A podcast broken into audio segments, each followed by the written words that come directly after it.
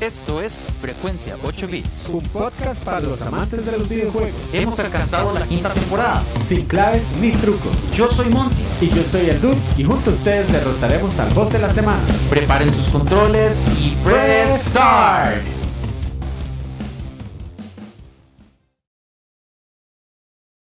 Sean bienvenidos a un nuevo episodio de Frecuencia 8 Bits. Esta vez nos encontramos nuevamente en el Dude Cave.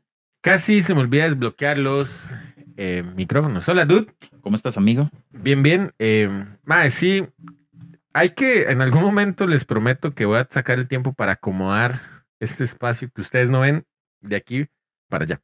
¿Quiere que yo le venga a ayudar, amigo? Mae, puede ser ahora que vayamos a terminar la cuarta temporada. Quinta. Quinta. Mae, qué largo que se ha hecho esto, mae. Sí, mae. Es que, quinta. Sí, quinta. Mae, es que entre cuarta y quinta no, no es, no, no descansamos. No, Casi. exacto, e- exacto. Más que todavía está borracho, sí, lo saque. Exacto. Este, no, es cierto. Gente, bueno, tal vez no lo han notado, pero este es el episodio 19. 19. 19. O 19. sea, la otra semana terminamos temporada. Es correcto, dude. Es Oh, correcto. Wow. Oh, wow, saque. Más que quedó traumado así ya que no era. Ma, este. Yo agradezco mucho que ya hoy no tenemos que, eh, ya que ya hoy calcular podemos- bien que. Sí, sí. ¿Odias a Sergio, amigo? No. ¿Odias la dinámica? Ma, es que la mía era la más básica de, eh, entonces, yo sí lo había notado en, en cuando yo lo oigo mucho cuando voy de camino. A mí me pusieron dos, amigo. Sí, bueno, la de Zelda era un toque más práctica, porque usted simplemente, no sé qué tanto le cuesta hablar de Zelda. Es que a veces tengo ejemplos. Lo que pasa es que era de consolas, entonces no, no era. O sea, a ver, El Oh Wow sí era el Oh Wow, sí. lo que pasa es que en referencia al Oh Wow era un episodio en el cual yo era muy impresionable porque, Ay, sí. porque habían muchos artículos. Entonces, Mm, y me gustó la cámara auxiliar, ma. sí, eso me gustó, me. Sí, sí, yo lo estuve viendo y dije, mae, qué, qué chiva, mae, poder ver esto como más A detalle. a detalle, más Sí. en profundidad. Sí, sí. si no lo han escuchado, está muy awesome. Está awesome. Sí, este, amigo, ¿qué tal esta semana? Mm, eh, mm, Ah, mm. eh, oh, Eh, wow. Todas. Mae, Zelda, ¿verdad? mae, Vamos a ver, vamos a ver, vamos a ver, vamos a ver. vamos a ver. Mae, eh, en. ¿Cómo se llama esta hora? En. Estamos quemando todas las. eh, Nintendo Switch Online. Ajá. Hay un juego que a mí me encanta, que lo he pasado jugando toda la semana. No he terminado Zelda, obviamente. Pero, pero, mae, eh, Harvest Moon de Super Está enganchado. está ¿verdad? enganchadísimo. Lo que pasa es que lo estoy jugando con guía, que nunca lo había hecho. Ajá. Mae, y, y todo va bien. Lo que pasa es que eh, uno se puede obsesionar mucho para tratar de sacar todas las varas que tiene un juego cuando usted lo hace con guía. No sé si usted. Me imagino que lo habitual es que usted no juegue con guía. Usted prefiere ir experimentando el juego Yo- a pata. Sí, o sea, hay un, hay un tema aquí. eh, a ver, no me gusta con guía, Ajá, a mí tampoco. pero eh, digamos como que entiendo el tema en que dicen, ma, es que yo ya no tengo tiempo para estar solo pensando en qué hacer. A veces eh, quiero aprovechar el tiempo que tengo y tratar de hacer algo, ¿verdad? Por eso, mae, eh, hablar de Zelda, ¿sabe qué, mae? Lo llevo lerdísimo, mae. Primero hay días que no juego. Y después, mae, de verdad, o sea, eh, de como es un terreno tan enorme, mae, solo desplazarse, mae, toma todo el rato de almuerzo y usted dice, mae, qué chido aquí, mae, usted ve un tuco cayéndose y yo, mae, voy a irme ahí a ver qué hay arriba. Yo he Ah, llegado poco a poco a la conclusión de que nosotros definitivamente no podemos jugar todo lo que hablamos. Ya, Exacto, eso deberíamos hacer un episodio que se llame Lo que callamos el dude y el otro dude. Sí, porque, ma, es demasiado, digamos, yo quisiera hablar, o sea, yo, yo estoy siguiendo la guía de Harvest Moon y, mae, ay, si yo, mae, todas las veces que he frenado el juego para leer la guía son, es bastante rato. Entonces, digamos, la guía lo que hace es que le explica a usted, ok, si usted quiere, usted tiene que cumplir ciertas metas, usted tiene que tratar de sacar tantas varas. Y, por ejemplo, yo no sabía, en, en- no sé si alguna vez jugó ese Harvest. No, Ma, solo lo está- he visto, solo lo he Está visto. en, está en la galería, ahí lo puede ver. Ujú. mae, usted puede, usted tiene que cortar madera, pero usted se cansa, usted tiene estamina. Hay como un glitch en el juego que es que usted, hay unas eh, aguas termales, usted se mete seis veces a las aguas termales y se recupera toda la estamina. Y hay otra vara que yo no sabía, que es que la noche es infinita. Eh, ok. Entonces, esto es para Danito, que yo sé que ya ahorita va a jugar eh, Harvest Moon. Y todos los que quieren jugar Harvest Moon. Mae, yo cuando jugaba eso en emulador, yo me, me presionaba por terminar rápido la noche, porque yo decía, mae, seguro me va a quedar dormido, qué sé yo. Nunca me dio la curiosidad de quedarme toda la noche. Y la vara es que el reloj del juego interno para a las 6 de la noche, a las 6 de la tarde. De ahí no avanza. Entonces usted nunca llega a la medianoche, se Mm. quedan las 6. Y como hay un glitch de estamina infinita metiéndose al, al, a, las, aguas, termales, usted puede seguir regando todas las plantas a las 6 de la noche. Usted puede seguir cortando madera a las 6 de la noche. Usted puede hacer cualquier montón de cosas a las 6, que es tiempo infinito. Y usted siempre está en el juego, usted siempre está presionado por sacar rápido el juego, porque usted solo tiene las horas de la mañana. Usted dice, mae, de hecho, vea qué interesante cómo todo cambia. Lo primero que yo hacía era que salía el chante y recogía todos los, eh, cosechaba y después les echaba agua y me iba a dormir.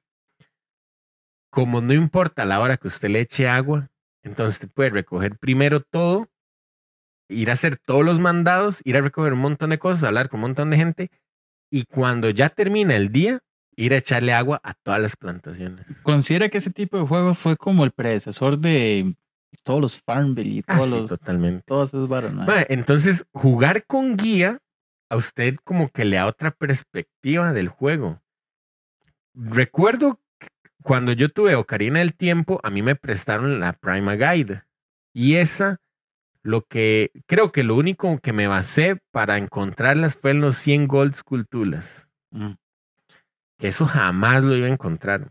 Sí, no, y menos en el tiempo en que le prestaban. Sí, en tres semanas. Entonces yo decidí leer la guía para las 100 esculturas.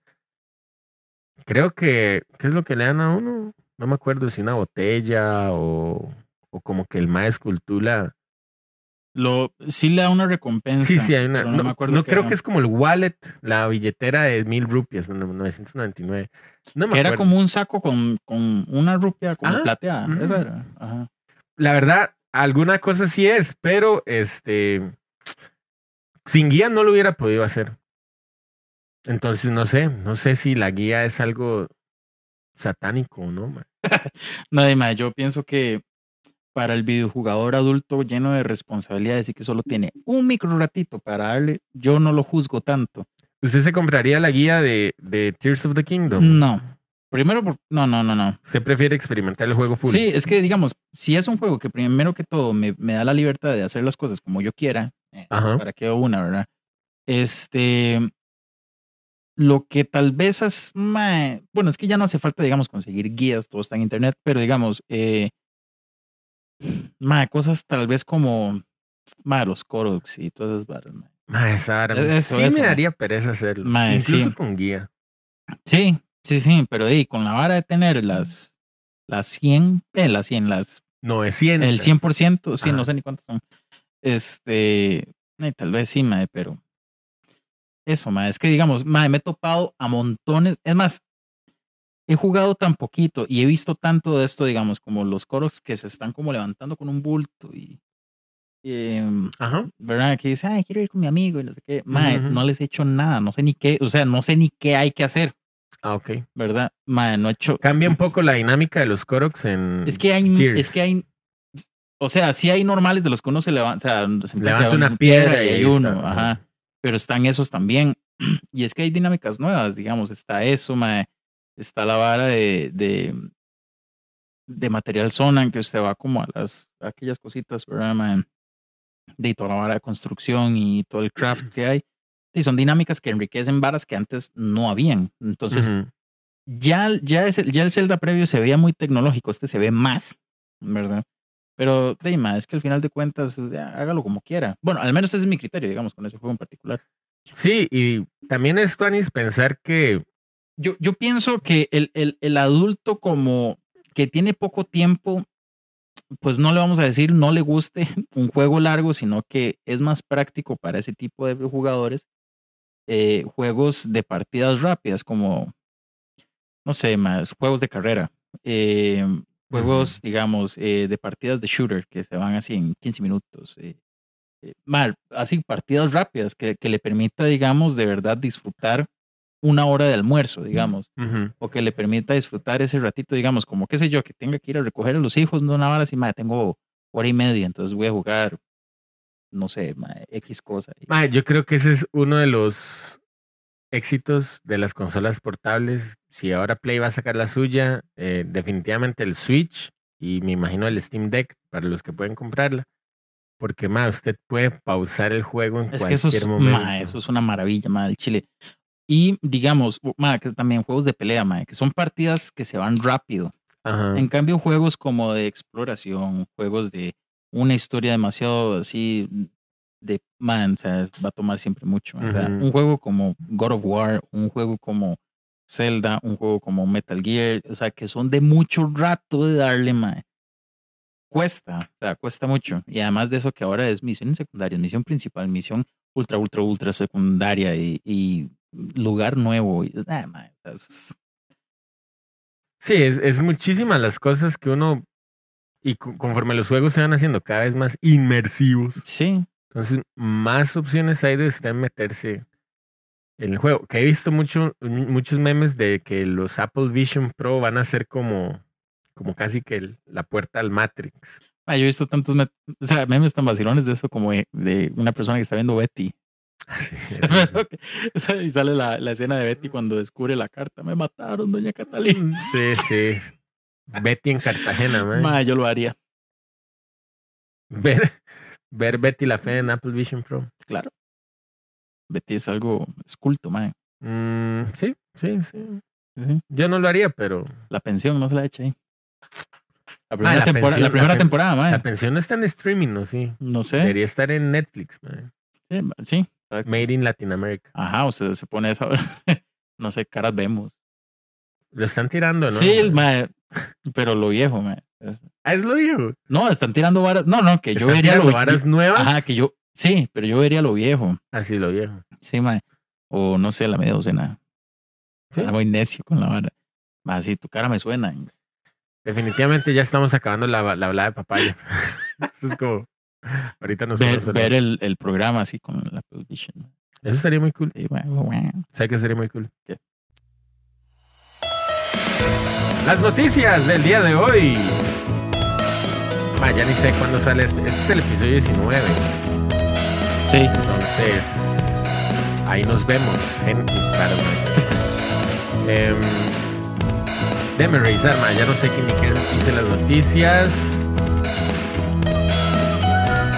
Mae, bueno, si quieren empiezo yo. sí, empieza usted, por favor. Ok, dice, Nintendo ha presentado su edición veraniega del Nintendo Direct, destacando el próximo lanzamiento del Super Mario Bros., que se llama Wonder, si no me equivoco. El juego se describe como una evolución de los juegos 2D de desplazamiento lateral de la saga, con nuevos personajes y mecánicas. Otros juegos anunciados incluyen un remake de Super Mario RPG, que la gente está vuelta loca con eso. Este, una remasteriz- remasterización de Luigi's Mansion 2, gracias. Eh, ajá, de Luigi's Mansion 2 y un juego protagonizado por Peach. Esto va a ser completamente nuevo, o sea, un juego protagonizado por Peach, su propio juego, ella es la protagonista en general. Este dice, también se revelaron novedades sobre Pinkin eh, 4, Detective Pikachu 2, eh, WarioWare, el Move It, ¿verdad? El DLC de Pokémon Escarlata y Púrpura. Después, cosas que me encantan, así de- del Nintendo Direct que hubo, el Batman Arkham Trilogy, el Metal Gear Solid Master Collection Volumen 1, el Dragon Quest Monster, el Príncipe Oscuro, Sonic Superstars, Penny's Big Breakaway, me está costando leerlo, Star Ocean Second Story que eso ya lo habíamos mencionado, eh, Persona 5, eh, Vampire Survivors, ah, Palia, Mario. Ma, Hay demasiado. O sea, hubo demasiado, demasiado contenido super chuzo. Y creo yo que lo destacable sería lo de Metal Gear, lo del nuevo Mario, el RPG, eh, lo de Luigi's Mansion y lo de Batman. eh, sí, y lo de Batman. De- hay cosas nuevas como que se anuncia un DLC nuevo para Mario Kart, pero ya se sabe que eso es progresivo, ¿verdad? Que siempre le están tirando varas. Y este, al final era un puro, bueno, no sé si fue como chisme o no, lo del un DLC para Zelda, que yo creo que al final fue chisme, porque tiene razón un José, el que lo mencionaba, que es todavía muy pronto. Pero, yo diría que estos son como los destacables. Lo que sí hay son unos amigos basados en el juego de Sí, eso sí Kingdom. salió. Uno de Zelda y, y otro están, de Ganon. boni- ma, están lindísimos, ma. Sí, yo vi uno de Zelda y uno de Ganon. Ok. Master Collection, hablando de que usted ahora mencionó el Metal Gear Solid 2, el Metal Gear Solid Master Collection Volumen 1, ya tiene fecha de lanzamiento. Eh, se anunció la fecha de lanzamiento de este título que incluyen el Master Collection, el Metal Gear 1, Metal Gear 2 Solid Snake, Metal Gear Solid incluyendo VR Missions y Special Missions, Metal Gear Solid 2 Sons of Liberty, el versión HD, y el Metal Gear Solid 3 Snake Eater versión HD Collection. Metal Gear Solid Master Collection Volumen 1 se lanzará el 24 de octubre de este año en PC, Steam, PC5, Me- Xbox Series X y S y Nintendo Switch, que es precisamente lo que el dude mencionaba. Y una última noticia que también está muy interesante para todos los que pudieron estar al tanto del Summer Game Fest. Aquí les vamos a mencionar una breve lista de todos los juegos que se mencionaron y que van a estar disponibles en los próximos días, meses o semanas. Blasphemous 2, un Castle Metroidvania súper, súper famoso. Blasphemous 2, Príncipe de Persia Lost Crown, el próximo año, el 18 de enero. Mortal Kombat 1, el 19 de septiembre de este año. Sonic Superstars en este otoño. Alan Wake, que es un juego de un suspenso, un thriller, del 17 de octubre. En Epic Games, Warhammer 40.000 Space Marine 2, invierno. Mm, Baldur's Gate 3 el 31 de agosto. Lord of the Rings Return to Moria a finales de este año. Cyberpunk 2077, el DLC que ha tan esperado. En Phantom Liberty a finales, me parece que este año. Aquí no aparece, pero me parece que sí. Em, ¿Qué más? Otros juegos como Fortnite, capítulo 4, temporada 3, el 9 de junio. Call of Duty Season 4, el 14 de junio. Entre otros títulos que aparecieron en el Summer Game Fest. Summer Games First. Así que vamos a ver, con eso, dude, damos por terminadas las noticias de esta semana. Y vamos, Yo creo que estuvo movido, ¿no? sí, estuvo muy Estuvo, estuvo, estuvo, puedo decir un término, estuvo culillo.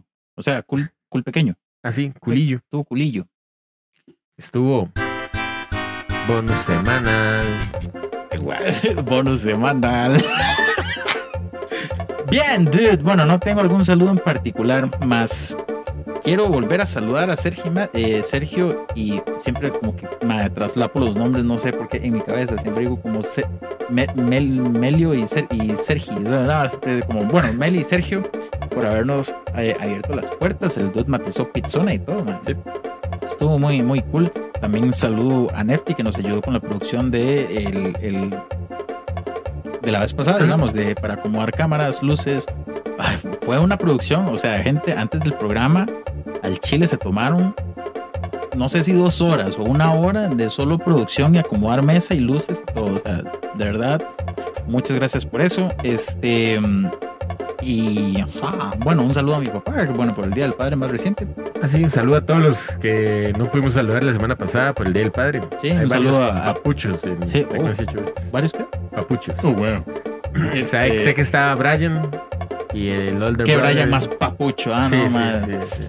Que Brian más papi. Y está Caleb. Ah, sí. Eso Está- reciente. Eso es más, estás estrenando. Sí, estás sí. estrenando. ¿Quién es más? Bueno, no sé, algunos. ahí. Eh, bueno, ahí me decía está Diego, el que era policía. Este. Ande, no. eh, Tande. Sí, claro, bueno, tengo como mil hijos. Claro, güey. Ande, pórtese bien. Sí.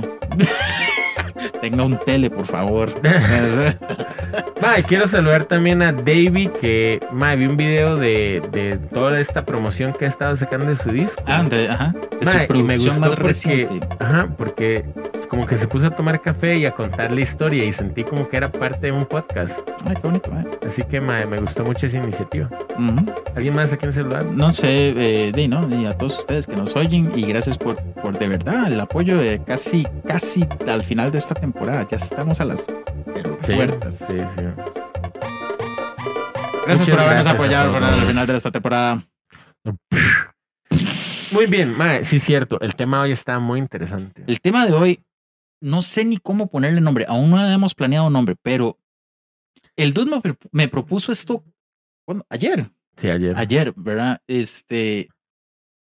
Y me parece, yo tenía una idea pues parecida.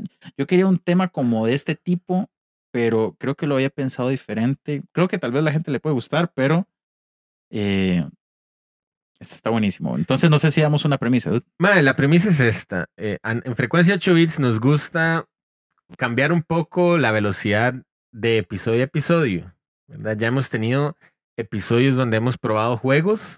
Ese estuvo muy interesante. Ese me gustó. Hemos tenido episodios. ¿Cuál fue el anterior a ese que también estuvo bonito? Bueno, toda la el movimiento de información acerca de Tears of the Kingdom, ¿verdad? Así. Estuvo Vamos a revisar. Eh, todo lo que hemos hecho en Comic Con este año. Realmente han sido episodios bastante, bastante movidos. El dude aquí los está revisando.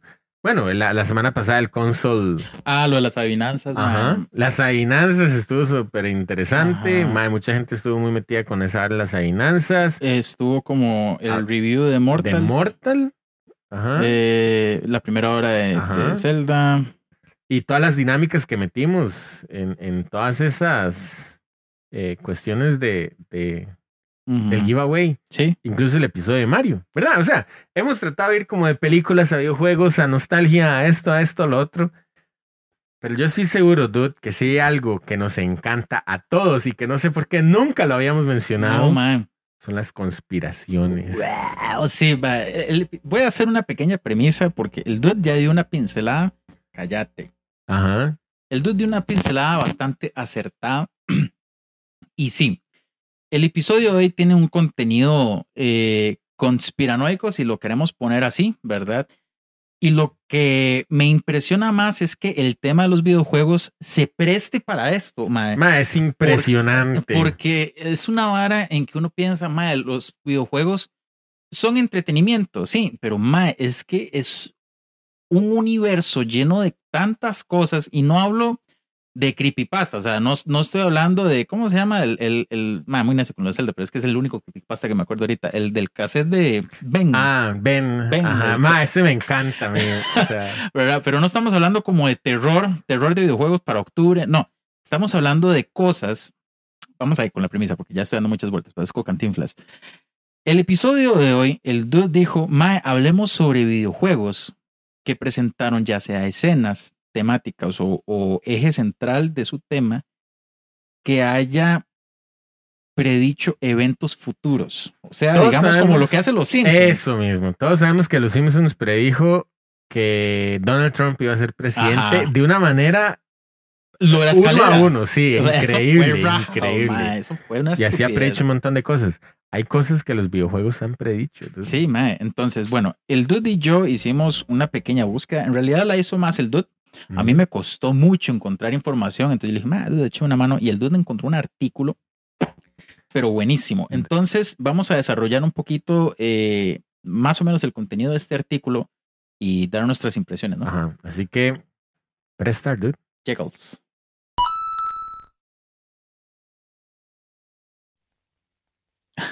Mae, mae, yo quería que sonara más duro, pero no importa, este fue el que encontré. La primera, la primera, em, ¿cómo se llama eso? Eh, teoría de conspiración. Mae, no, yo no quiero este sonido, no me gusta. Mae, va otro. Sí, sí, ese es el que quiero, mae. Sí, pero esa era la canción, ¿no? Ese. Esta es mejor. Ajá. Bien, bien, bien. Sí, me gusta, sí, me ese, gusta. sí. Es más ambientado. La primera teoría de conspiración, dude. Me mando yo primero. Vamos a ver, yo, yo creo que yo la tengo, o sea, para leerla. Me emocioné por sacar esta vara. Ya no encuentro la noticia. Ok, quiero hablar del de Homefront. Ese es muy volado, ese es muy volado. Es ¿por muy no dejamos ese de último? Ok, dejémoslo Es último. porque es buenísimo, Ok, man. entonces voy a empezar con ese que usted tiene. No, suave. Ma, es que ese es demasiado inyectante. No, ok, vamos a ver. Ok, ma, yo empiezo con el de Edward Snowden. Ma, ¿cómo se nota que este tema es loquísimo? Bueno, lléguele, lléguele. Metal Gear Solid 2 predice el espionaje de la NSA a los civiles. Ok, entonces. Partamos de qué es la NSA. Ok, la NSA es la eh, National Security Agency de los Estados Unidos. En, en el juego, Kojima pone, eh, dice, empieza a decir que con vínculos al espionaje de la NSA surge la trama del Metal Gear Solid 2, Sons of Liberty. La parte de Raiden en el juego tiene vínculos más cercanos a los eventos de vida real. El juego comienza tocando el Acta Patriota, que en Estados Unidos después del 11 de septiembre colocaría a los civiles bajo una vigilancia mucho mayor que antes. Además, el programa de selección de cordura social parece reflejar el sistema PRISM de la NSA, que puede monitorear a todos y ver todo lo que están haciendo. Ok, para los que no están enterados, y, más adelante voy a dar unas conclusiones de qué otro programa podríamos hacer, que ya lo hablamos. Este, para los que no están enterados, después del 11 de septiembre, Mae, todo lo que fue seguridad nacional en los Estados Unidos mae, dio un vuelco completo. O sea, antes, yo entiendo que antes usted podía dejar a las personas en la puerta de la, de la, en un avión, digamos, usted podía dejarlos en la compuerta de abordaje, y usted podía llevar lo que fuera, usted podía llevar comida, podía llevar eh, lo que usted quisiera, y Sí, la- las normas de seguridad cambiaron después de. Totalmente, después del 11 de septiembre.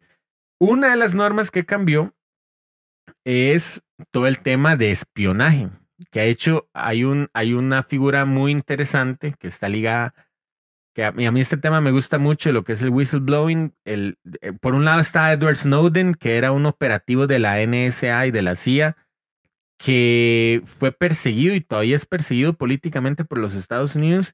Y está Julian Assange, que es un, el, el- el director de Wikileaks, que también eh, Wikileaks eh, ha sido sumamente, eh, digamos, em, que asediada por los, por los gobiernos mundiales, ¿verdad? Entonces, eh, Julian Assange, digamos, ahorita está en prisión, me parece que, que en Gran Bretaña están tratando de extraditarlo, eso fue el último que me acuerdo, o ya había como un juicio al respecto. Y Edward Snowden, la historia de Edward Snowden es muy volada porque el Mae, eh, hay una película que de hecho sale de Joseph Gordon Levitt, que era la que le decía ahora, que se llama Snowden, si la quieren ver es muy tuanis, explica muy bien el problema. Y el Mae, en, en- en la bibliografía que también yo eh, estuve leyendo, que se llama Permanent Record, el Mae explica que el Mae trabajaba para, como contractor de los Estados Unidos. Ujú. Entonces el Mae trabajaba para Dell en las, en las áreas que eran de ciberseguridad, suministrando sistemas de vigilancia que no se sabían muy bien qué, qué forma tenían. El Mae estuvo en distintos lugares como en Japón, Singapur, Mal- Malasia, algunos países de Asia instalando esos, es- esos sistemas. Y cuando vuelve a Estados Unidos empieza a trabajar directamente con el gobierno. Y eh, se da cuenta de que todos esos sistemas de vigilancia ya estaban funcionando en el país por esta acta patriota, ¿verdad? Que lo que hace es que el gobierno se atribuye las potestades de saber si usted es un potencial terrorista, lo pueden investigar completamente, ¿verdad? Eh, antes, como yo le mencionaba antes, hace un rato, no habían tantos problemas con los cookies y todas esas varas. Antes usted navegaba a Facebook y no le pedía cookies. Ahora casi que todo el mundo le dice, por favor, aceptar cookies. Y hay cookies que usted no puede rechazar. O sea, Ajá. siempre hay unos que usted puede Sí, aceptar. de hecho, si usted rechaza, no le da acceso a la página. Exacto. Ajá. ¿Verdad? sí. Entonces, resulta que todo este tema de Edward Snowden, lo que el Mae se dio cuenta es que trabajando en Hawái, porque creo que estaba en un puesto por ahí, Mae, la gente se metía, o sea, la gente podía encender los teléfonos de las personas. Los Maes, los operativos, podían encender los teléfonos de las personas, podían encender la cámara, ver en tiempo real lo que los Maes estaban viendo, escuchar los micrófonos, podían activarle los GPS, los sistemas de llamada, todo. Y lo que al Mae le pareció muy incómodo fue que a veces se pasaban incluso información que no les inter que no era pertinente. Por ejemplo, si una posible, un posible liga de terrorista, ligue, ¿verdad? Alguna chavala que estaba ahí mandándole fotos, eh, le mandaba fotos a esta persona, los maes se mandaban las fotos y vacilaban con esa vara. Decían, ah, mae, vea, esta es la con la que le está haciendo infiel y no sé qué, porque los tenían monitoreados. Entonces, el mae se dio cuenta que este sistema era aplicado a cualquier persona potencial en los Estados Unidos. Y el mae dijo, mae, esto es una violación a la privacidad de las personas. ¿verdad? Ujú. De hecho, parte de lo que el Ma dice en el libro es como en la era, en la era, mm, en la revolución industrial, lo que importaba era como el dinero y, ¿verdad? Y la producción. En la revolución digital, el oro es la información, porque la información es lo que más vale. Entonces, este preámbulo es para decir que Metal Gear Solid 2 habla de esa acta patriota y habla de un sistema de, su- de vigilancia masivo similar al que años después eh, Edward Snowden salió diciendo que existía. ¿En qué año salió el Metal Gear de, de este? Digamos, si el, vamos a ver, si el Metal Gear, vamos a ver, ya le digo. Metal Gear, Pongamos de partida, digamos que esto nace en el 2001 a raíz del atentado, ¿no? ajá. Ajá, ok. El Sons of Liberty, de ese que, que estamos hablando, en el noviembre del 2001. Pero los sistemas de vigilancia no se dieron cuenta hasta años más adelante. Mm, Es más, vamos a ver si aquí Wikipedia por casualidad habla un poco de eso. No creo. Pero, pues bueno, vamos a ver Edward Snowden ahí rápidamente. La historia de este Edward Snowden es sumamente interesante. Si tienen la oportunidad de... De hecho, el mae, para dar entrevistas y varas así, el mae sí las da, pero tiene que tiene que hacerse todo un poco de varas. El mae salió en 2014 haciendo todas estas. y- O sea, casi que 10 años después. Metal Gear, ah, o 10 años antes, Metal Gear salió con la teoría de que la NSA nos estaba espionando. Espio, ¿Qué? Es- Espiando. espiando. Varas, toda la- Espionando. Sencilla la palabra, mae. Nos estaba espionando. Listo, dude. Ay, suave, voy yo, voy yo, voy yo. ¿Qué teoría de conspiración nos traes, dude? Eh, vamos a ver, ma, los míos no son tan buenos. No, no, no, dele, dele. Pero bueno, voy a empezar por uno que es bastante light, ¿verdad? Ajá, ajá. Porque me quiero dejar la carnita para el final, man. Sí, sí, dejemos ese Homefront para el final. Ok, dice Smash TV. No sé si lo han jugado antes. Realmente es un juego gracioso, ¿verdad? Pero dice Smash TV predijo el surgimiento de la televisión de realidad, es decir, los reality shows. Ajá. ¿verdad? Dice 10 años antes de que cualquier programa de ese tipo hiciera su debut. El juego fue lanzado en el 90 y se desarrolla en 1999 con un tema futurista que giraba en torno a combates de gladiadores televisados. Los jugadores tenían que participar en peleas a vida o muerte en una arena que se transmitía como un programa de televisión de, de reality show con millones de personas sin- que sintonizaban para ver las batallas sangrientas hasta el final. No, no era tan sangriento, realmente era muy vacilón. Pero ma, es un juego intenso.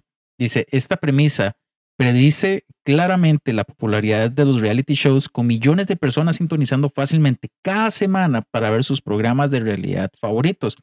También fue bastante específica mostrando que los programas basados en los concursos donde concursantes eran desafiados más allá de su zona de confort eran muy populares. Esto se asemeja a los programas como Survivor, The Amazing Race, eh, The Bachelor. Sin embargo, ninguno, afortunadamente, tiene violencia que la que tiene Smash TV. En realidad, yo creo que está eh, The X Factor. Ajá. Sí, es un poco. eh, este, X Factor es como Fear Factor, es lo mismo. No. No, más que bien X Factor es otra vara. Sí. Yo creo que es X X Factor. Factor es el de igual como en reality de, de no es de, de- ajá, de eso, Sí, de, de sí, talento, sí. de talento. Más bien Fear Factor. Fear ajá. Factor Yo creo es lo que que yo juega decía, con la se- wow, man. juega con la seguridad de la Sí. gente a nivel rude. Y, y aunque, hay so- aunque hay cosas que son vacilonas como Wipeout, mae, o sea, y la gente se puede quebrar la vida, Ma, sí, mae. wipeouts, qué buenos huevazos son. Sí, mae. Pero digamos, yo quiero ir. Es curioso, yo quisiera ir. Pero mae, ahí o sea, he visto caídas, mae, que la Sí, columna se hace así como, como una sí, seta, mae. Sí, sí. Yo, yo no podría ir a eso. Yo, sé que yo, mae. pero me encantaría ir, mae. Pero son buenos cañazos. Sí, pero. Mae, Fear Factor, el host de Fear Factor es Joe Rogan, que es el, el mae host del podcast más grande del mundo, por cierto. Es como un dato. Ahí, mm, o sea, nosotros podríamos ser hosts de un programa. Del factor del miedo. Así que lo, escucharon primero aquí en Frecuencia Sí. 8 Bits. mae, que no tenía nada Vamos a-. Vamos hacer un programa de realidad, de reality TV. Algo así como Impractical Jokers. Pero de Pero en. San José. Sí, qué bueno. Qué miedo, man. No, no, no lo recomiendo. Ma, entonces, ¿usted jugó Smash TV? Sí, yo lo jugué. Este juego yo lo encontré como. Vea, esta es la idiotez. en realidad es bien estúpido como lo encontré. Yo estaba jugando un juego, eh, bueno, de como el emulador de, de Super de Play 2 del chino, Ajá. ¿verdad? Ma, esa lista es inmensa. Es absurdamente inmensa. Y yo encontré la palabra Smash y yo, Smash. Ajá, exacto. O sea, mi curiosidad nació por eso. Y yo, Smash. Yo, Super Nintendo. Y yo, no, esta vara nació en 64. Yo, voy a ver qué es. Madre, si quiere muestra un gameplay. Madre, la, la vara es como, sí, dos gladiadores que disparan, por ponerlo así, y uno va pasando por habitaciones en donde hay como eh, obstáculos, por decirlo así, pero mae, se hace como un shooter demasiado saturado, demasiado intenso, mae, en, eh, en donde, pues obviamente tiene mucho que ver el aplauso de la gente, tiene mucho que ver este tipo de cosas, porque se supone que al ser un reality, este, hay espectadores.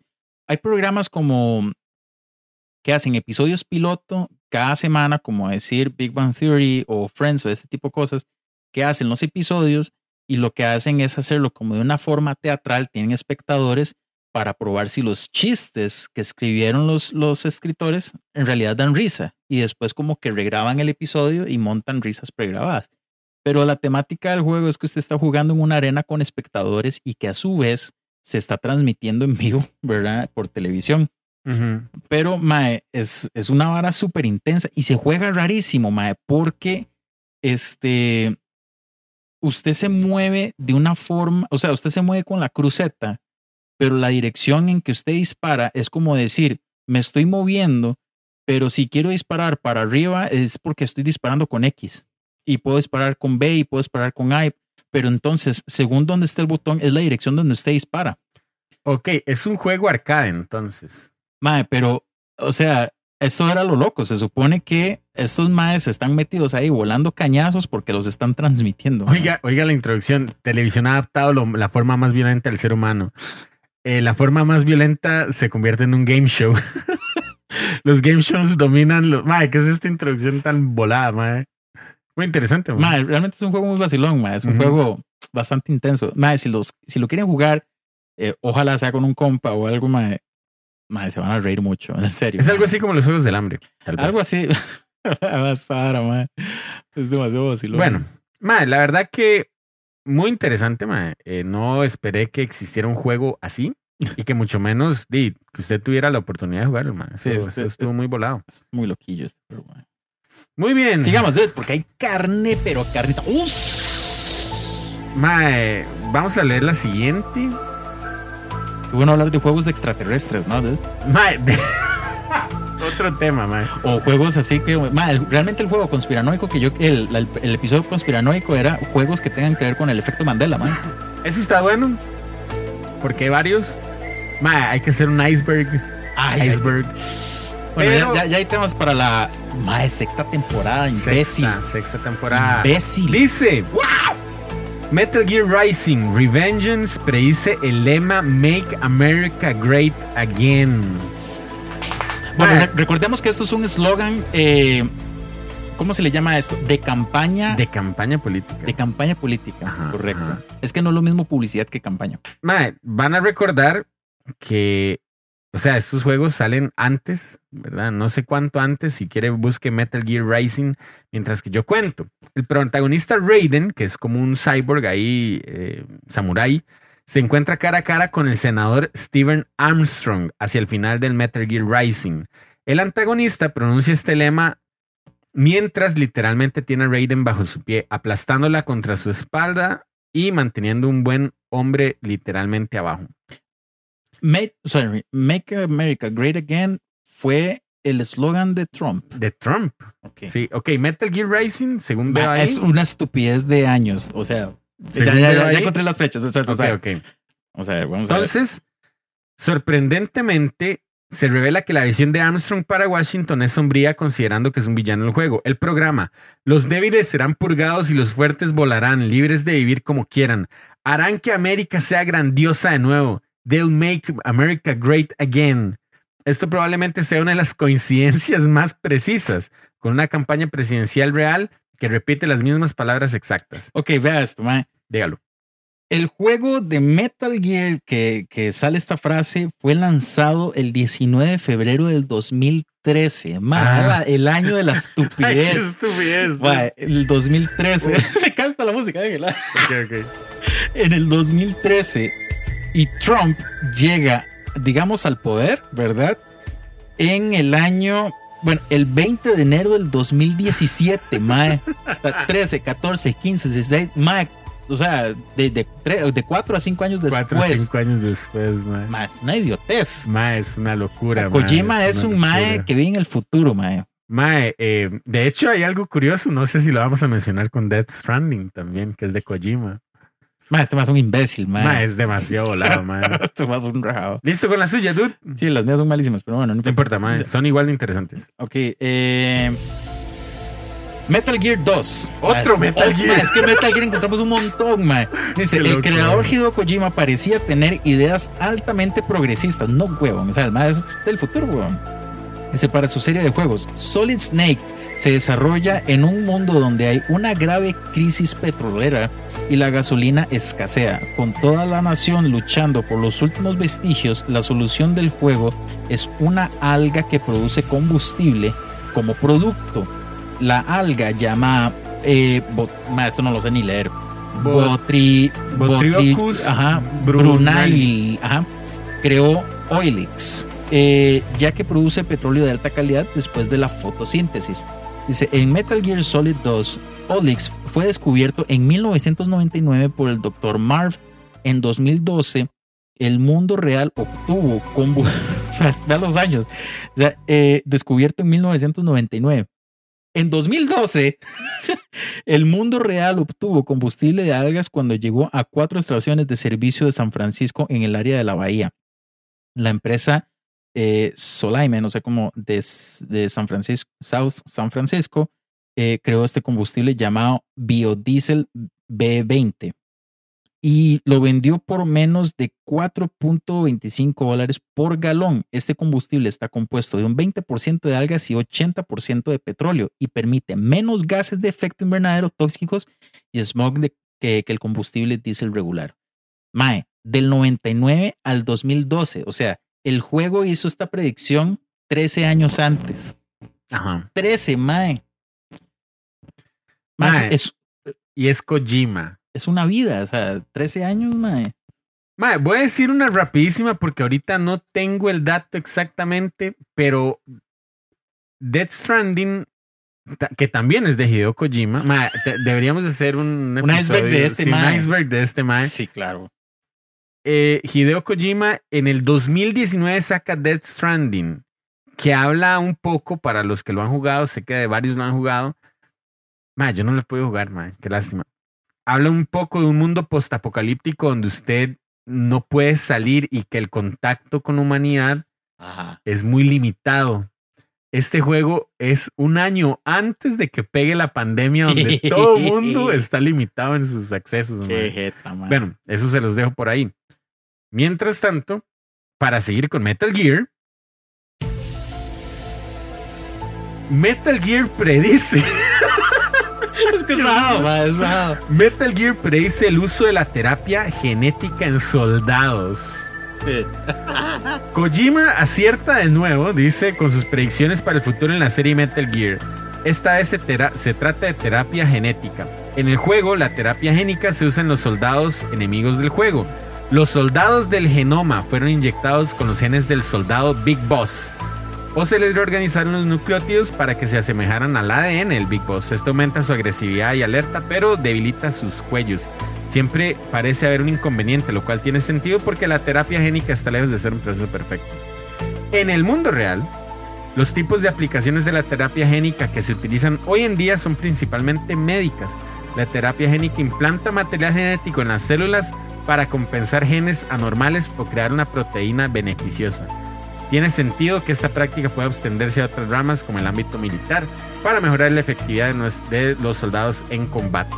Mae, y es que todo este tema en realidad de, de soldados genéticamente alterados viene desde la Segunda Guerra Mundial. Sí. Que eso es otro iceberg ahí peligroso. mae. Mae, este. Usted, todavía le queda otro de. De, De Kojima. de- ajá. Mae, déjeme ver porque la verdad es A mí, que... yo ya no tengo por aquello. Eh, vamos a ver, este fue el de terapia genética o génica. Eh, no, No. no. Bueno, no, mencionamos- no. Ah, no, sí. No, no. Esa era una noticia, perdón. Mencionamos que tres, tres o cuatro. como cuatro. Cuatro, Incluyendo Death Stranding. Yo no sé si la humanidad juega Metal Gear para avanzar tecnológicamente.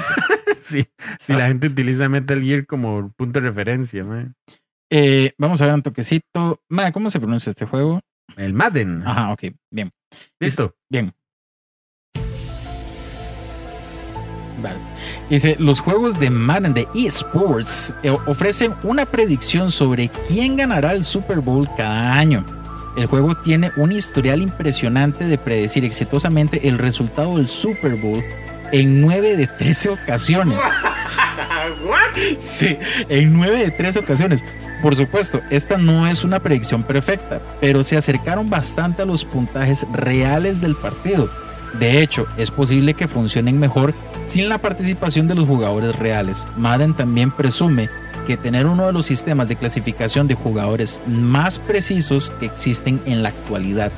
Dice, las simulaciones de eSports son bastante directas, afirma Josh eh, Ravenovitz. Ah, de aquí no leo más. Hace falta HD. Dice, director de la marca senior de Electronic Arts para Madden. Realizan un juego registrado extensamente, eh, registrando extensamente los resultados y rastreando todo tipo de estadísticas claro. que luego publican en línea junto con las imágenes de los eventos del juego. No hacemos mucho con eso, dice, simplemente lo marcamos como tal. eh, y esto lo afirmó en una entrevista de Wired. La simulación de Madden de este año también predijo correctamente los resultados del Super Bowl con la victoria de los Patriots. Mae, tiene toda la lógica, mae. Tiene toda la lógica que uno de esos juegos corra simulaciones basadas en el rendimiento real de los jugadores de, de O sea, todas las. A, de- a- a mí, a mí me encanta esto, bueno, en particular, digamos, los eventos que, que hemos visto en Metal Gear, mae, excepto, como más políticos. ajá, y tecnológicos de bien de humanitario y, y mal humanitario, ¿verdad? Ajá. Pero digamos, cuando se trata de deportes, no hay nada que me acuerde más a esto que volver al futuro. Ajá. ajá. ¿verdad? Entonces, como el ejemplo de este mae que, que se entrega a sí mismo la revista con resultados deportivos, Ajá. es como pensar, mae, que alguien va a jugar eh, Madden para ver los resultados de, de la banda. Mae, yo les iba a decir eso. Si ustedes tienen la oportunidad de jugar Madden y de, y qué sé yo, si a alguno le interesa apostar de acuerdo a los resultados de Madden, puede Puede hacerlo. mae. O sea, 9 de 13, mae, eso eh, es más del 50%, güey, Mae, obviamente. Y es que póngase a pensar, los deportes son muy rastreados, o sea, son ya- tienen muchas biométricas en la actualidad. Por ejemplo, si usted se pone a ver todos los datos que genera, que se generan en el mundial, son súper interesantes.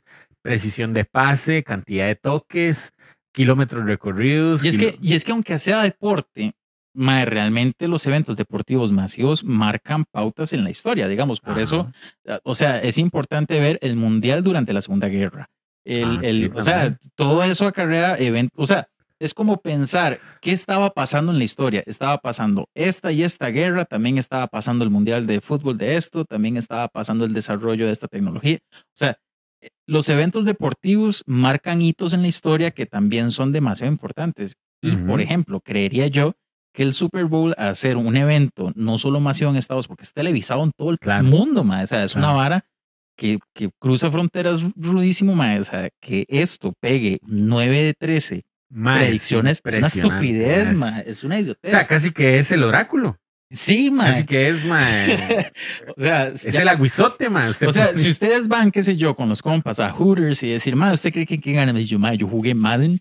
Entonces, o Sí, sea, mae, jugué es- man es 100 válido, veces mae. y de las 100 veces 50 veces ganaron, no sé, los patriotas, como dice ahí. Y usted le apuesta y ganan. O sea, es válido. O sea, eh, eh, esto perfectamente puede ser el, el, el punto inicial de que usted sea un mae millonetas por, Mae. por apuestas deportivas. Si hay gente que se sueña con el 23 y lo juega, porque usted no puede jugar Madden y apostar. Sí, mae, o sea, es válido, mae. Muy bien, mae. Esta- Estas están muy interesantes, mae. Deus Ex predice a Justin Trudeau como primer ministro canadiense. En Deus Ex Human Revolution, el primer ministro de Canadá se llama Señor Trudeau. Esto se refiere se probable- Señor Trudeau. Todo- Todo. Trudeau. Se refiere probablemente a Justin Trudeau, quien había sido miembro del Parlamento canadiense desde 2008, también el líder del Partido Liberal de Canadá desde el 2013. Justin Trudeau fue posteriormente elegido primer ministro designado en Canadá en 2015, cuatro años después del lanzamiento del videojuego. Además, el texto en el juego menciona de Chateau-Laurier como la residencia del primer ministro, lugar de la dirección real que es 24 Sussex Drive. Sin embargo, la familia del primer ministro no podía mudarse a esta locación debido a que su residencia requiere una cantidad significativa de reparaciones. El juego también cita a Trudeau como primer ministro hasta 2027, lo que indica que ganaría los próximos términos presidenciales, dude. Más te sabe lo así, mae. Mae, eh, hay que, o sea, Deus Ex es un juego eh, como muy...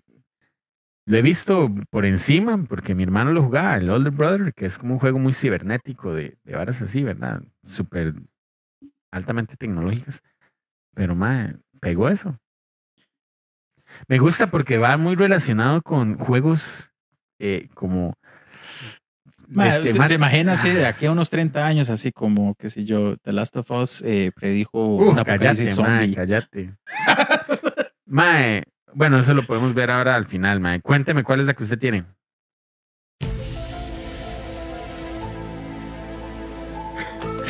Ok, Modern Warfare, Modern Warfare 3 y Battlefield 3, qué curioso que los dos sean tres, predijeron tensiones entre países.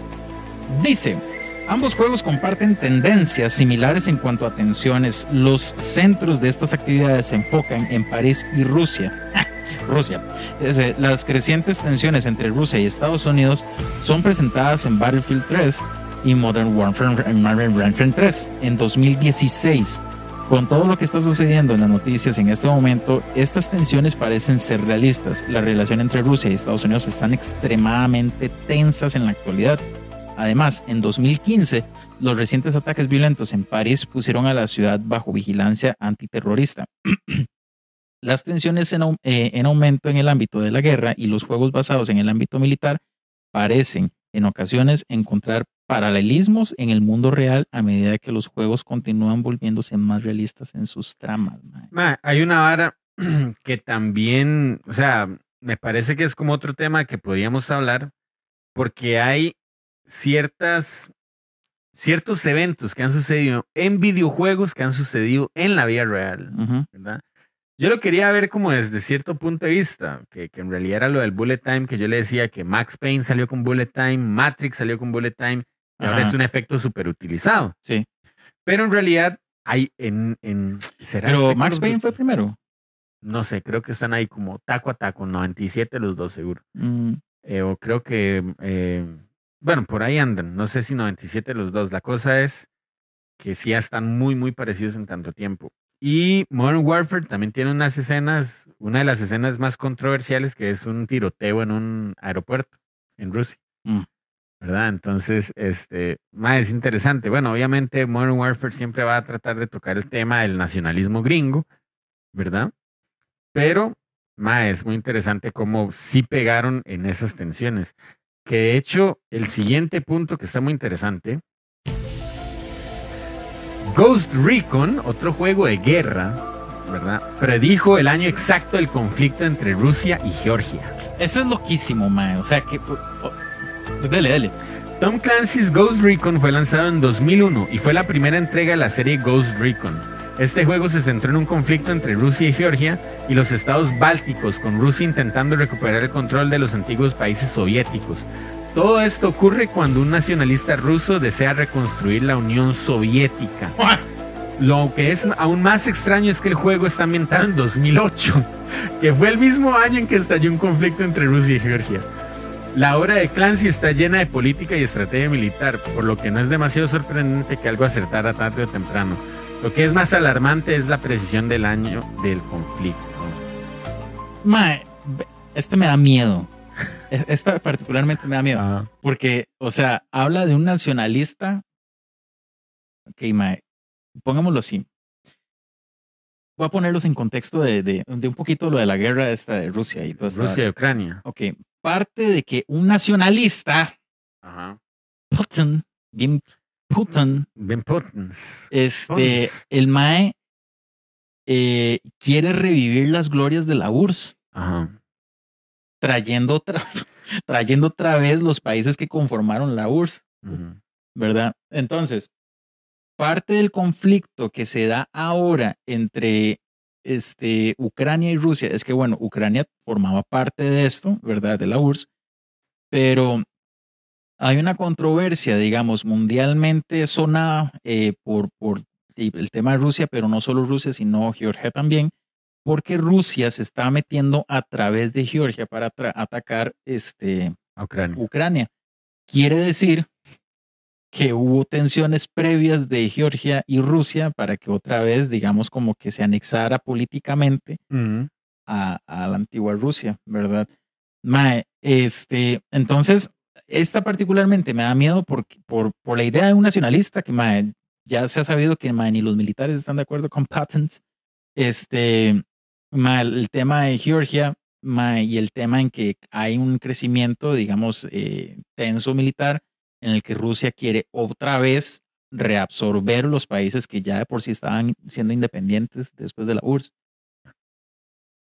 Manuel le parece demasiado. Mae, a mí esta vara- esta vara, o sea, me da miedo, o sea. A mí, yo recuerdo haber estado leyendo en algún lado, mae, que supuestamente Putin en, en el año, está loco. ¿cuál fue el año? 2021, que empezó toda la guerra, porque ya llevamos varios años de guerra Eh, de Ucrania. de Ucrania. ¿En serio? Ay, sí, llevamos por lo menos dos años, creo yo. ¿Tanto? Sí, de- seguí, déjame investigar. Bueno, supuestamente en uno de tantos eventos los maes estaban haciendo como una remodelación o abriendo una basílica dedicada a un santo X, santo, santo eh, rusito, santo Borgodov, varas, Bognadov.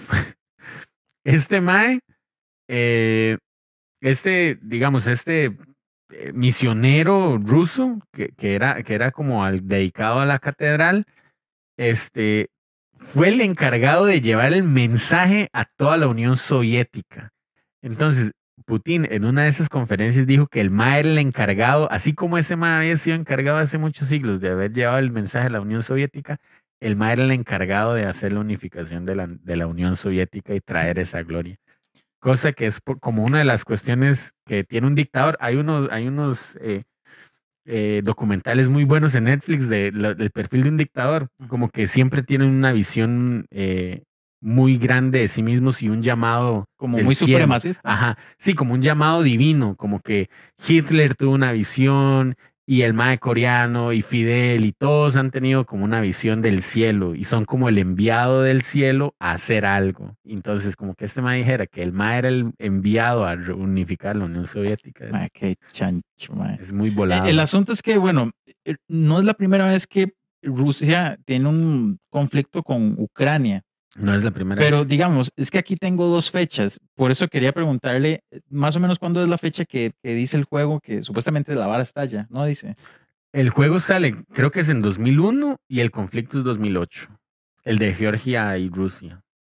Ok, bueno, es que busqué. ah, No, lo que yo le dije es que tenemos varios años de estar en En, guerra. en esa vara. Sí, O sea- es que digamos, dice, a finales del 2013 estalló un conflicto entre Ucrania y Rusia este, a raíz de la crisis política en Ucrania. Pero tengo que el, el- la crisis, digamos, actual de esta guerra estalló el año pasado. Entonces, sí. Mae, ¿usted ha escuchado el, Igual del es un reloj del de apocalipsis?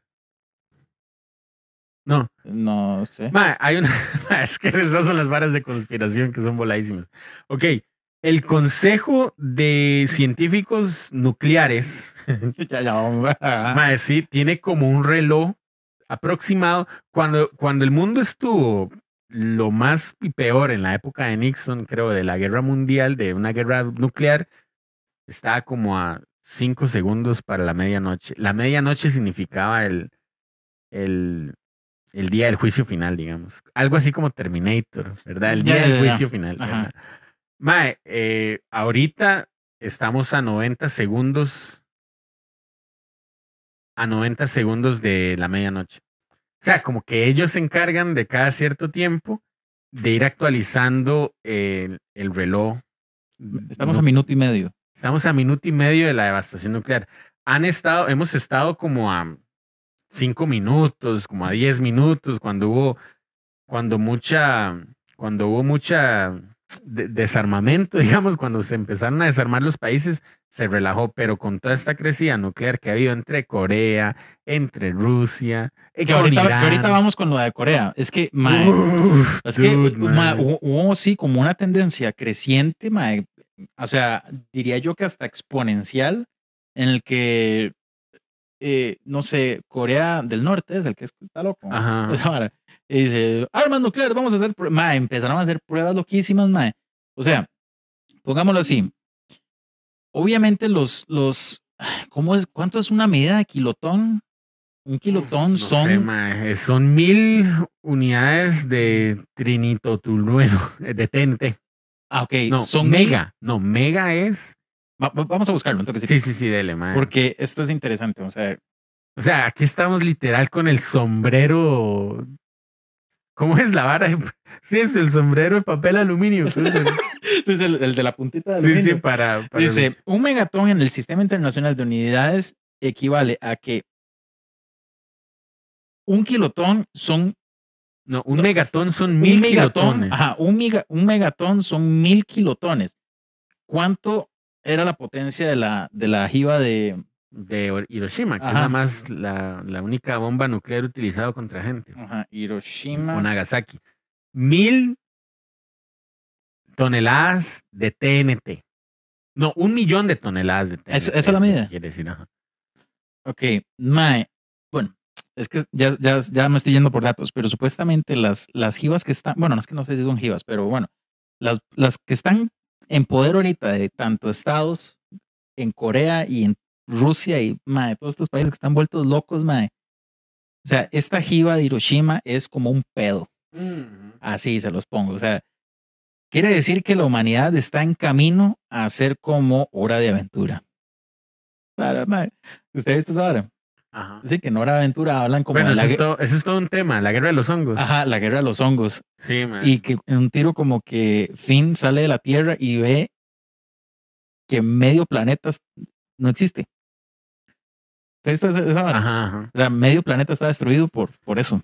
Mae, y es que, según el- he leído muchas personas y he visto mucho del tema, las bom- o sea, las armas nucleares solo sirven para amenazar. Es que, mae, usarlo, Usarlo es catástrofe humana. yo- sí, o sea, yo siento que inclusive usarlo, o sea, si yo tuviera una, si yo tuviera Ajá. una y yo la tiro, mae, hasta yo me disparo en el pie, weón. O sea, es que es una vara tan absurda ahora. Mae, yo sé que nos estamos desviando mucho del tema, pero no importa, mae, la verdad es que lo vale. ¿Usted ha visto los mapas de cómo volarían las armas nucleares? Mae, Sí, no. mae, no, vea, eso va para ver si lo encuentro. Eh, nuclear Bombs. Yo soy John Connor. eh, ¿Cómo se llama eso? Eh, simulation. Mae, como que, como que dicen, mae, es lo que pasaría en cuestión de minutos Ah, ok, ok, ok, ok. Ya. en todo el mundo. O sea, para ver, visto. Ay, no, no lo puedo mover, mae. Sí, debe ser que los dioses de frecuencia 8 bits dicen, mano, te estás perdiendo el tema, mae. bueno, mae, tienen que buscarlo porque da miedo ver, o sea, de pronto usted ve que un que un misil sale de Rusia, otro sale de Estados y empiezan a salir todos de todo lado. Ma, es que yo creo que así. Y lo más odio es el invierno nuclear, digamos. Después de eso, el invierno nuclear, que es todo el material que queda levantado en la atmósfera, genera un invierno nuclear, ¿verdad? Eh, de años. Es que, completos. vamos, eh, sí, sí, sí, sí. A ver. Algo así como lo que pasó en Matrix. Ajá, ajá, exacto. ajá. O sea, digamos, básicamente, para ponerlo, es lo que yo he entendido. No sé si estoy bien o si lo entendí mal, ¿verdad? A ver, cuando cayó la- el meteorito de los dinosaurios, esa vara Sí. levantó un montón de material. ¿verdad? Que tapó la luz del sol y por eso hubo una era glacial. Creo que pasaría una vara similar, pero química. Sí, eh, el meteorito creo que quemó toda la atmósfera hasta cierto punto y después todo ese material quedó suspendido años, de años, de años, de años. Y enfrió las temperaturas al punto de que extinguió todo. Wow, Wow. se están metiendo, nos están espiando. Sí. Putin. eh, eh, Mae, sigamos adelante porque este tema es muy extenso Sí, y tengo dos más. Sí, yo ya no tengo. Final Fantasy VIII, un juego que yo lo vi, yo lo vi. Predice la muerte en las transmisiones de televisión, señal digital, señal normal, perdón. Squall de Final Fantasy VIII predice la muerte de las transmisiones de televisión SD a través de ondas de radio y el surgimiento de la IPTV seis años antes de que aparecieran, existiera YouTube. Esta predicción no fue exacta, ya que la conversación sobre señales digitales de alta definición no era un concepto completamente nuevo. Sin embargo, Final Fantasy VIII en 1999, el cable HD era un punto clave de la trama en una misión temprana del juego. Como se muestra, bueno, como dice, se muestra que en la torre de comunicación de radio que había en estación de en desuso durante mucho tiempo planeaba reintroducir las señales de transmisiones analógicas. Ah, es que lo que quiero es, o sea, en el juego durante 17 años no se han utilizado. Lo que pasa en el juego, porque me acuerdo de esa parte, es que están tratando de tomar el control de un pueblo que quedó como a merced de, de un imperio, digamos. y entonces hay como un como una tropa rebelde que se llaman los eh, los Timber Owls, ¿verdad? Eh, los, lo- lo- las lechuzas de Timber que están tratando de liberar el pueblo de la opresión de, de Galvadia, creo, de los, de- del ejército de Galvadia. Entonces, para generar un mensaje, uy, no, ma, es una vara voladísima. El, el presidente está mandando un mensaje y lo va a hacer por televisión abierta, cosa que no existía en el juego. Hacía muchísimos años, hace ya 17 años, no se utilizaban las ondas de radio porque solo o sea, las ondas de radio me refiero a, a televisión abierta, de antena. En el juego solo existía. Satelital, digamos. Sí, sí, televisión que, que usted con cualquier antena, usted, ma, en su casa, No, satelital no. Sí, sí, sí, antena, antena. antena, ondas de radio, Ajá, ajá, ajá. radio televisión, digamos. En el juego lo que existía es televisión por cable, como existe ahora. Entonces, más bien el juego lo que hace es, es muy, muy volado porque en el juego transmiten ese mensaje, conectan la televisión abierta y el primer mensaje es el presidente hablando y tratan de asesinar al presidente en esa transmisión y no sirve, es un desastre, ma, es voladísima esa misión. Muy tuanis porque en el juego entonces se asume que no existe la televisión por ondas de radio televisión, digamos, sino que lo que existe es HD como existe hoy en día. Mae. oh. Ay, mae, Putin, déjame en paz. Es que el, el micrófono del dude de pronto a veces Sí. suena vaciloncín. Mae, ¿cómo hay? Cállate, Putin. Ya. ¿Cómo hay proyectos, mae, que. Putin, Basta. basta. mae, ¿cómo hay proyectos que a veces eh, rayan en, en lo absurdo de una predicción, mae?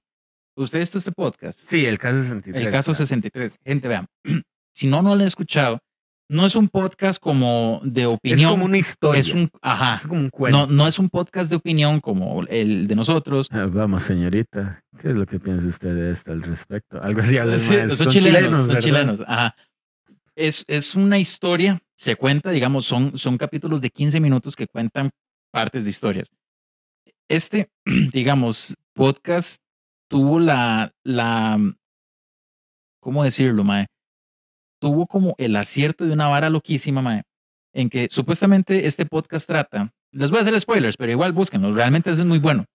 Trata de un, de un viajero eh, del, Del futuro, ajá, un viajero del tiempo, ¿verdad?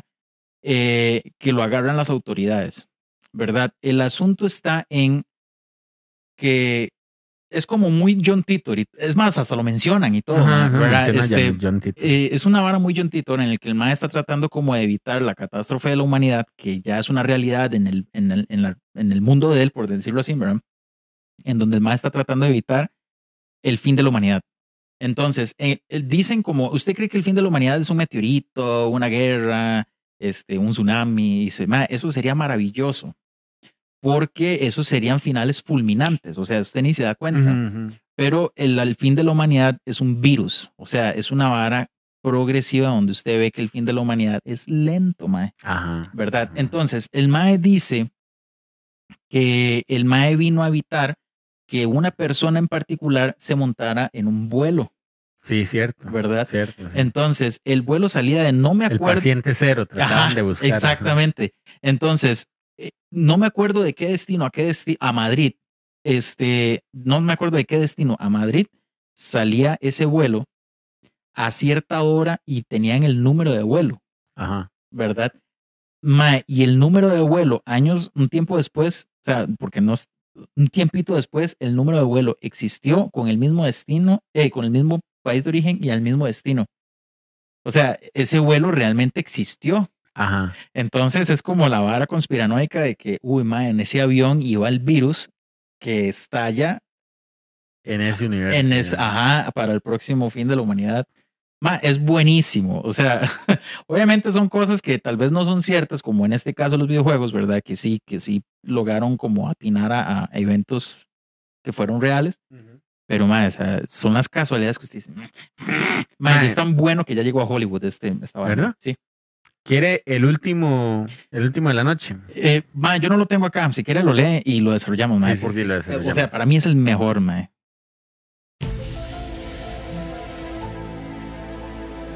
Homefront predice la ascensión de Kim Jong-un. Homefront, un shooter en primera persona, fue lanzado en 2011. Eh. Hace 10 años. Partamos de eso. 2011. 11, hace 12 en realidad. Ajá. Su trama gira en torno a una Corea unificada como una superpotencia peligrosa donde las tensiones son altas. El juego predijo la muerte del ex líder Kim Jong-il y el ascenso al poder de su hijo Kim Jong-un, quien sucede a su padre y a su vez une a Corea del Norte y a Corea del Sur en la Gran República de Corea. Aunque se supone que el juego se desarrolla en una realidad al- alternativa, realmente acertó en algunos puntos históricos clave. ¿Y cuáles son esos puntos históricos claves? Dice usted, dude.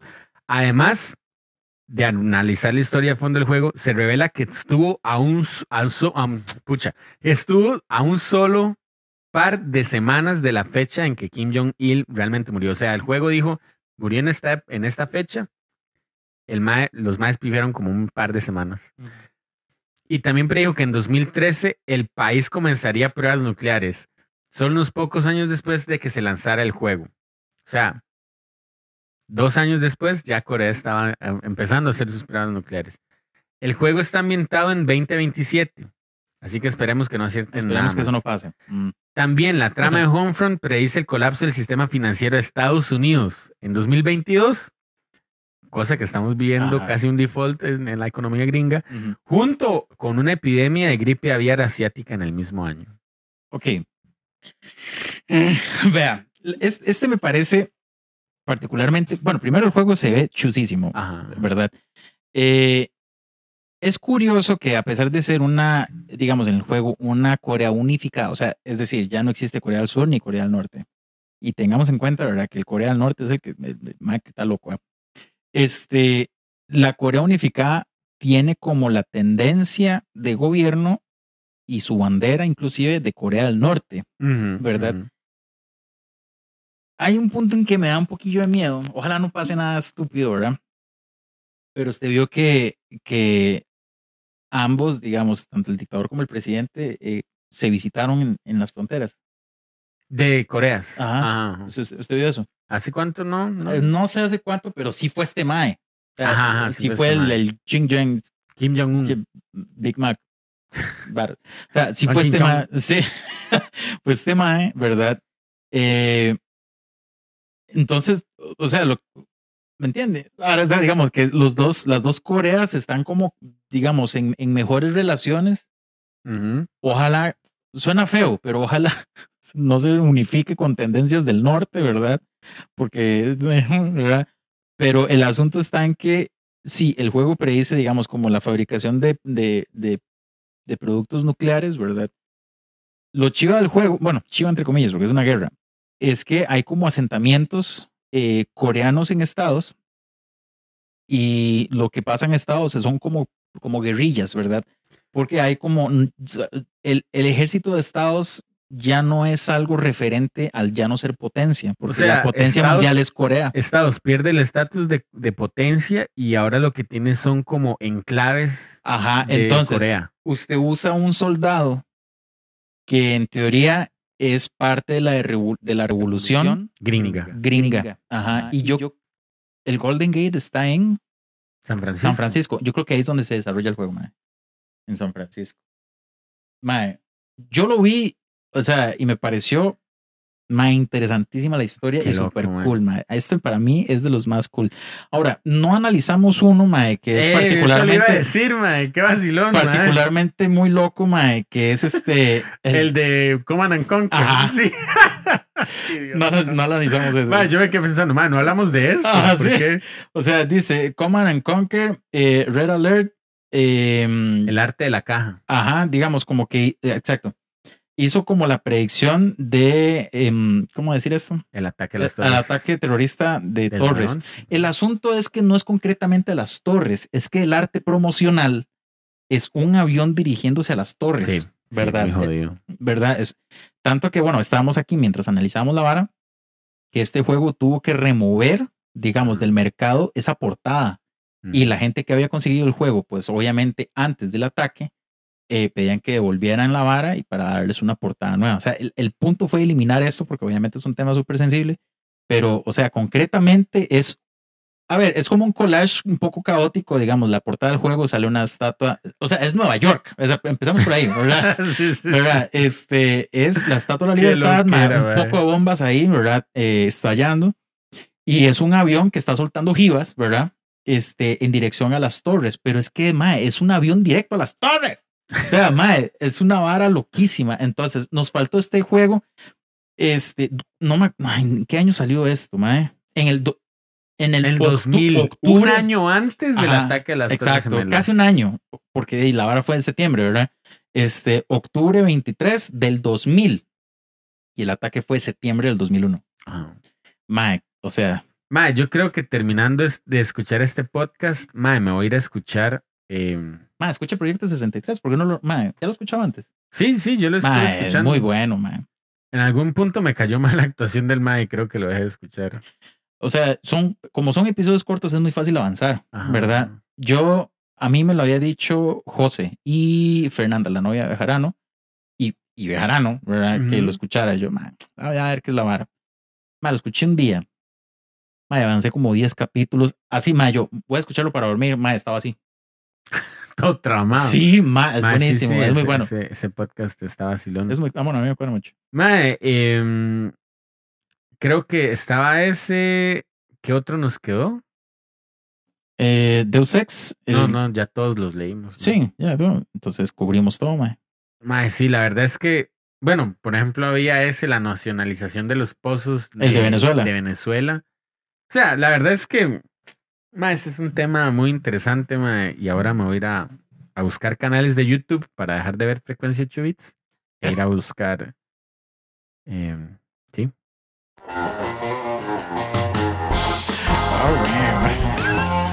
Mal, ¿sabe qué me cuadra este episodio? Mike que sigue hablando de los patronos. Que los dos estábamos demasiado emocionados y nos estábamos demasiado. Es como, Sí. "Mae, mae, tengo que contarle, tengo que contarle. Está muy cool, man.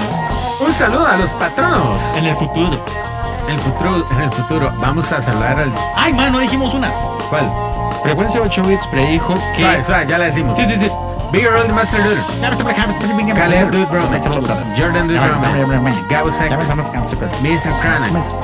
Manamanito. Man. Leland Powell. David. El Brian. Kiku. Kiku. Kiku. Ajá, Kiku. Nos pueden enviar un correo a frecuencia8bits arroba gmail.com. Facebook frecuencia 8 en números bits. Twitter, Instagram y Twitch arroba f8bits. Discord y WhatsApp nos pueden encontrar en el link tree slash f8bits.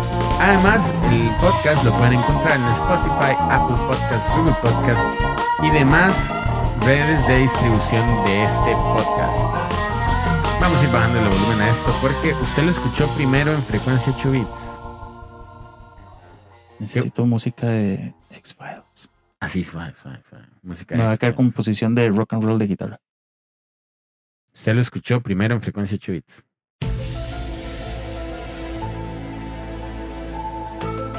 Frecuencia 8 bits predijo que las disciplinas de videojuegos iban a convertirse en disciplinas olímpicas. Frecuencia 8 bits predijo que íbamos a alquilar un stand en, Co- en Connector Day. Sí, vamos a ver. No tengo plata para. Hacemos una rifita. La verdad es que este tema es muy interesante, dude. Mae, Muy, sí. muy, muy A mí me gustaría tocar el tema de efectos man No sé si existe. Sí, sí existe. Sí, efectos Sí Mandela. existe. Yo estuve viendo. Ve, ma, es que uno se traba. En esta vara uno se traba. Estuve viendo un video de efectos Mandela en Ocarina, en GoldenEye, en Mario Kart 64. Por lo menos que yo sepa. Bueno, entonces creo que podría ser un tema. No sé si para esta temporada o la próxima. Otro tema que hay que hacer es un iceberg. Es un iceberg. Pero, mae, con, con que hacen un iceberg de Kojima, yo creo que es más. O sea, No, o revisar ciertos icebergs, porque no todos. Ok, obviamente los icebergs se dan cuando usted conoce mucho de un tema, ¿verdad? Yo hice un montón de icebergs. El iceberg de Mario 64, por ejemplo. Y la vara de, de Luigi es real, está como en la superficie. man. sí, sí, es O sea, cierto. yo no ajá. sabía que Luigi era real. De hecho, está. es- o sea, hay una placa que dice eso. Ajá, hay una placa que apenas sí se lee, pero es, Dice, L, eh, L él is, is real. real. Ajá, exacto. Ma, y así hay un montón. Icebergs, hay un montón de varas. Deberíamos hacer un iceberg de frecuencia 8 bits. Oh, espero que lo analice la gente. Iceberg, efectos Mandela. Ma, sí. O sea, tenemos varios temas ahí por delante. Efectos de. Temas para películas. 31 de octubre. ¡Uh! Eso está Octubre, buenísimo, ma. creepypastas. Creepypastas en los videojuegos. Ma, qué Uh, bueno, ma. mae, bastante, mae. Y además de eso, prontamente se viene el, el, el Connector. Y además de eso se viene prontamente. Muchas gracias por haber estado con nosotros en un nuevo episodio de Frecuencia 8 Bits. Recuerden que la próxima semana que nos veamos es el cierre de la temporada. Muchas gracias por haber estado con nosotros y que la pasen super duper genial. ¡Tru, tru, tru!